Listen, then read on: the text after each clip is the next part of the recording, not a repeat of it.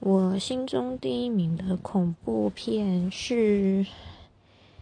日本的《咒怨》。嗯，这一部恐怖片真的是在我心里留下还蛮大的阴影，因为我记得第一次看的时候是在补习班，老师居然放恐怖片给我们看，哇，真的是吓到一个。